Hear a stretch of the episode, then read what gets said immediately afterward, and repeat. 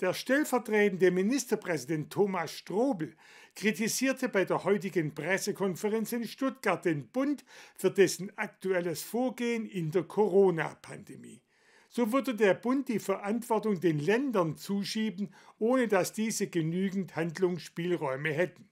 Wie es in Baden-Württemberg weitergeht, auch in Bezug auf das durch den Ukraine-Krieg verschärfte Energieproblem, erfahren Sie jetzt. Wegen der hohen Infektionszahlen will das Land Baden-Württemberg die Corona-Regeln zum 20. März noch nicht vollständig auslaufen lassen. Die Möglichkeit einer Übergangsfrist bis zum 2. April wird daher genutzt. Damit ist insbesondere eine Massentragungspflicht äh, gegebenenfalls in Innenräumen verbunden äh, und insbesondere auch an den Schulen.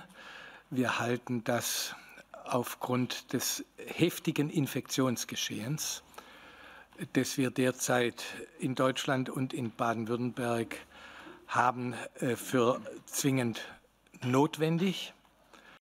Die sogenannten G-Regelungen fallen dann ab Sonntag, den 20. März weg. Strobel kritisierte den Bund, der seiner Meinung nach die Verantwortung abschiebe, ohne dass die Länder einen Instrumentenkasten für den weiteren Verlauf hätten.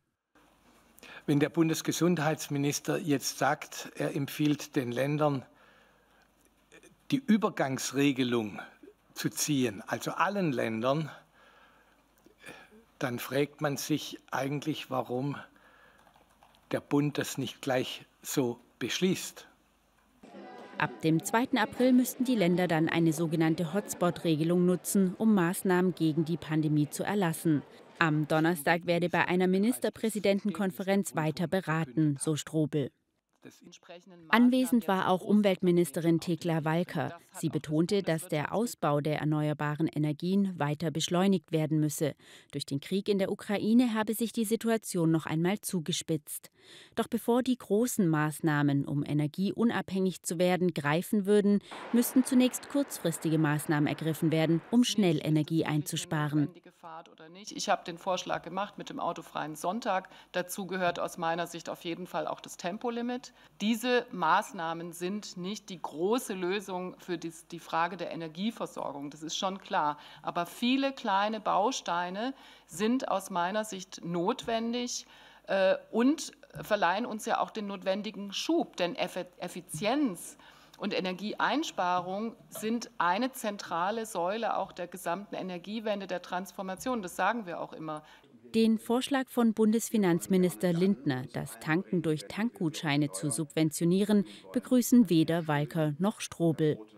Strobel wunderte sich über das mit den Tankgutscheinen verbundene Bürokratiemonster der FDP. Und Walker ergänzte, dass man viel mehr darüber nachdenken müsste, wie man einkommensschwache Haushalte unterstützen könne.